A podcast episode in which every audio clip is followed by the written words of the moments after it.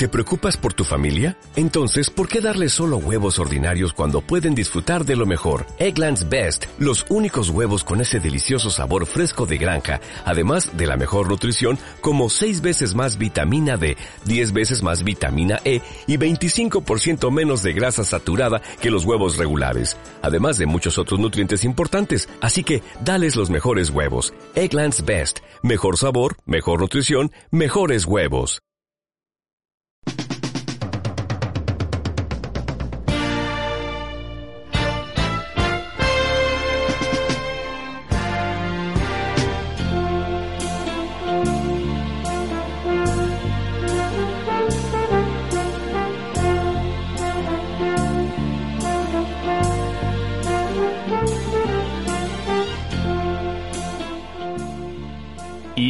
Dentro de la serie de entrevistas enmarcadas bajo la investigación que estamos haciendo aquí en Sol de Madrugada hacia dónde va políticamente América Latina, hoy nos aventuramos sobre una organización sobre la cual hay muchos mitos, especulaciones, sospechas, y me refiero concretamente al denominado Foro de San Pablo fundado hace 30 años. Quiero hacerles una salvedad, que cada vez que entrevistamos a este tipo de organizaciones a través de sus presidentes o, directores ejecutivos, siempre se arma un gran revuelo, sobre todo en aquellos que piensan distinto. Pero como ustedes saben, la política de Sol de Madrugada y de FM Millennium es de independencia periodística absoluta. En Sol de Madrugada nosotros los ayudamos a pensar, les acercamos al mundo, de manera que eh, esto hay que interpretarlo como que estamos haciendo una verdadera investigación a fondo sobre hacia dónde va Latinoamérica. Y hoy invitamos a dialogar con nosotros aquí en Sol de Madrugada a la licenciada Mónica Valente, secretaria ejecutiva del citado foro, que está en San Pablo. Buenos días, Mónica. Hola, Diego. Estoy bien luchando acá contra la pandemia, contra el gobierno Bolsonaro y seguimos juntos con el pueblo brasileño. Un gusto hablar contigo. Lo mismo digo. Muchas gracias, Mónica.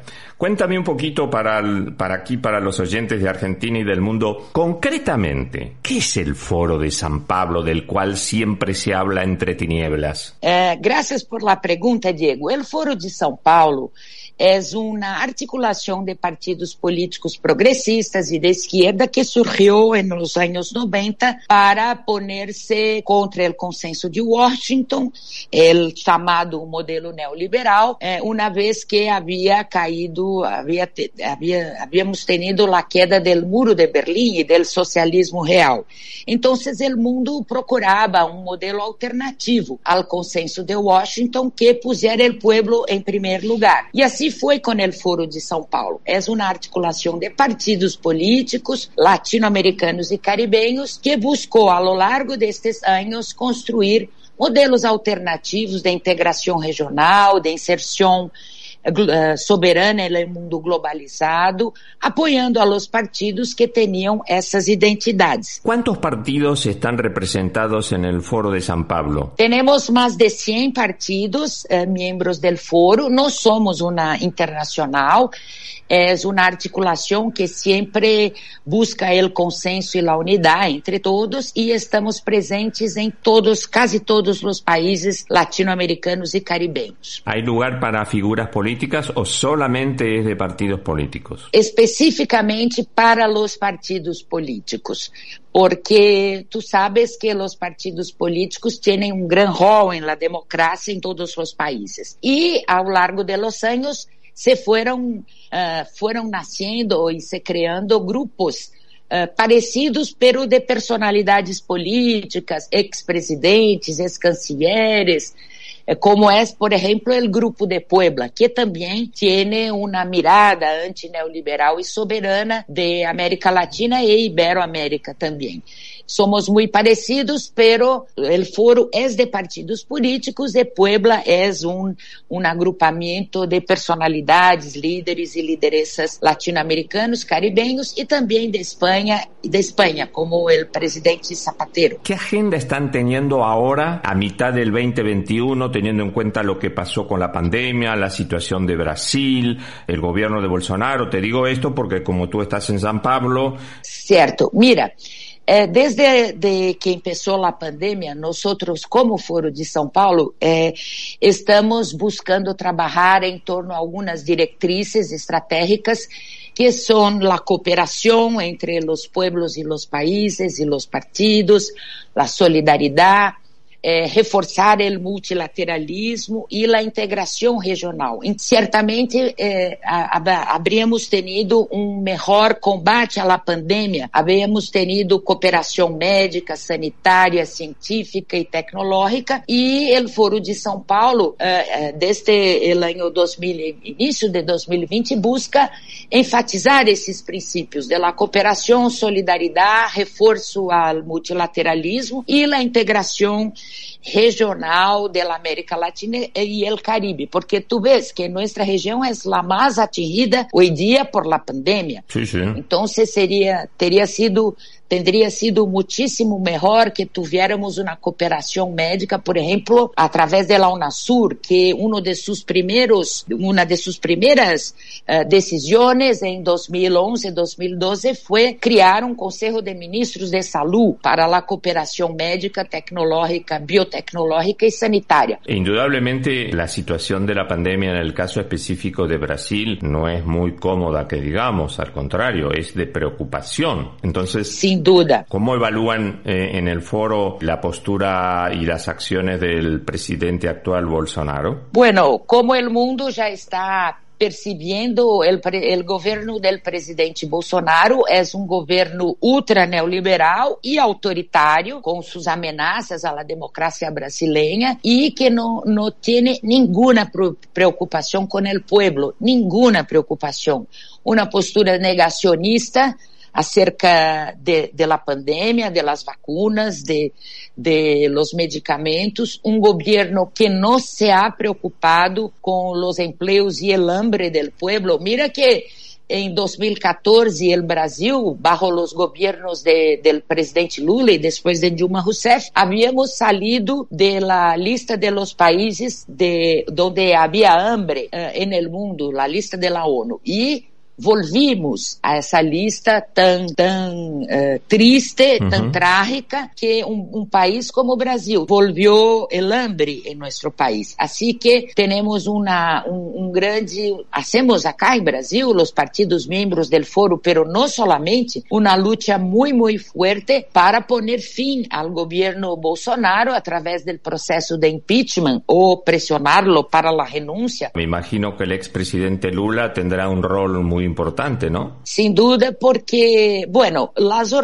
hay mucha gente involucrada en esa lucha. Ayer, por ejemplo, tuvimos una larga movilización eh, en todo el país de los partidos políticos progresistas de izquierda, los movimientos sociales, las centrales sindicales, la coalición negra por derechos. Y el presidente Lula es uno de esos líderes que incluso ahora que logramos uh, a la, la, de, la decisão da Suprema Corte brasileira em reconhecer sua inocência depois de um processo complicadíssimo, uh, injusto, antidemocrático, que foi su, su condena no período anterior, justamente por um ex-juiz que tinha interesse em que Bolsonaro ganara as eleições. Então, agora, com sua recuperação de Direitos Políticos, o presidente Lula é um dos mais importantes líderes nessa luta, incluso porque ha sido um presidente que ha se preocupado com o pueblo, com a gente, com o emprego, o hambre,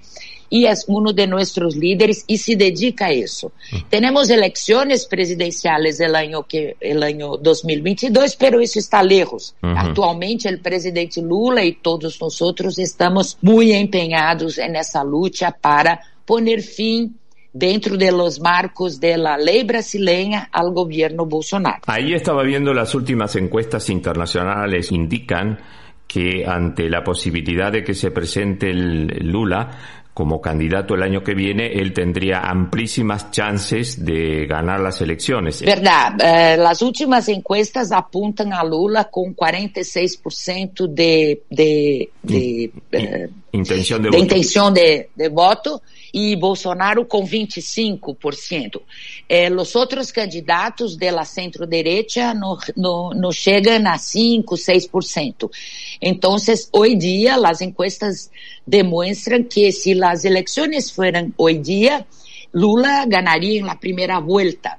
Pero hay mucho tiempo hasta las elecciones, hay un año y pico y, y, tenemos que luchar, actualmente luchar para salvar la gente y el pueblo de la pandemia y del hambre. Pero si las elecciones fueran hoy día, Lula sería elegido en primera vuelta acá en Brasil. Ayer el New York Times sacó una nota casi como una solicitada donde hay eh, centenares de líderes políticos de todo el mundo que le piden al presidente de los Estados Unidos, Joe Biden, que levante el bloqueo a Cuba. Y entre ellos eh, me encontré que estaba el expresidente Lula. ¿Cuál es este, la, la, postura del foro con relación al tema Cuba y, y Para el foro de São Paulo, así como para esses firmantes dessa importante carta aberta al presidente Joe Biden, que fue publicada ayer en el New York Times, son más de 450 personalidades políticas, artísticas, culturales, incluso de Estados Unidos, como el cineasta Oliver Stone, la actriz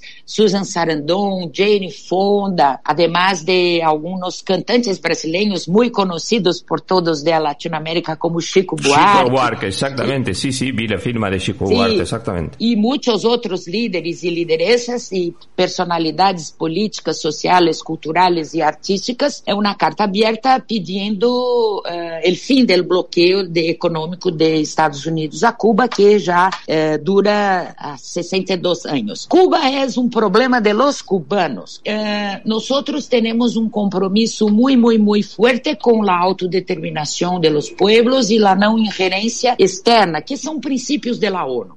É certo que ah, se um país tem questões ou se a gente tem eh, problemas com seus governos, esses devem ser resolvidos por la gente, bajo esses princípios de la ONU. Pero lo que vemos em, el caso cubano é um cruel e desumano bloqueio que dura mais de 62 anos, que impide al pueblo e al gobierno de Cuba de eh, poder atender a todas as necessidades do pueblo cubano. Incluso Trump ha, ha recrudecido o bloqueio, as medidas, como Lu- Cuba como um, de, vo- de volta à lista de países patrocinadores do terrorismo. Justamente Cuba, que é o campeão de solidariedade hacia o mundo, incluso em la pandemia ha cancelado convênios e acordos de despor, despor, deportes, cooperações médicas, estudantiles, limitou e sancionou cargueiros de companhias de navegação que estavam eh, transportando combustível a Cuba. E a expectativa era que o novo presidente estadunidense, Joe Biden, conforme sua campanha eleitoral, por lo menos suspendiera ou cancelara essas 243 medidas de Donald Trump. Essa é a sua promessa de campanha. E desafortunadamente o que se viu não é isso. Ayer o presidente de México, López Obrador, ha hecho una, una, uma ponência, uma afirmação muito, muito, muito importante para a humanidade, que dice uh, ANLO, López Obrador, que Cuba é casi es un patrimonio de la humanidad, que su pueblo, esa resistencia de más de 62 años, es digna de congratulaciones, porque todos nuestros países tenemos derecho a nuestra soberanía. Eso es lo que luchamos. Y el foro de São Paulo es un es muy comprometido con la soberanía de nuestros países. Y así que estamos en eso. La pandemia, Diego, nos ha enseñado una cosa muy, muy, muy importante, que frente a esta pandemia, nadie estará a salvo hasta que hasta que todos estemos salvos. E temos os órgãos multilaterais en el mundo que certamente necessitam ser perfeccionados, pero es para eso que sirven. Para aquellos que se incorporan en este momento a Sol de Madrugada, estamos hablando con la secretaria ejecutiva del Foro de San Pablo, eh, la licenciada Mónica Valente. Respecto de lo que tú dices de países del terrorismo y demás, eh, te voy a hablar como argentino. Nosotros hemos sufrido una guerrilla, el caso de Montoneros y ramificaciones, que fue entrenada en Cuba.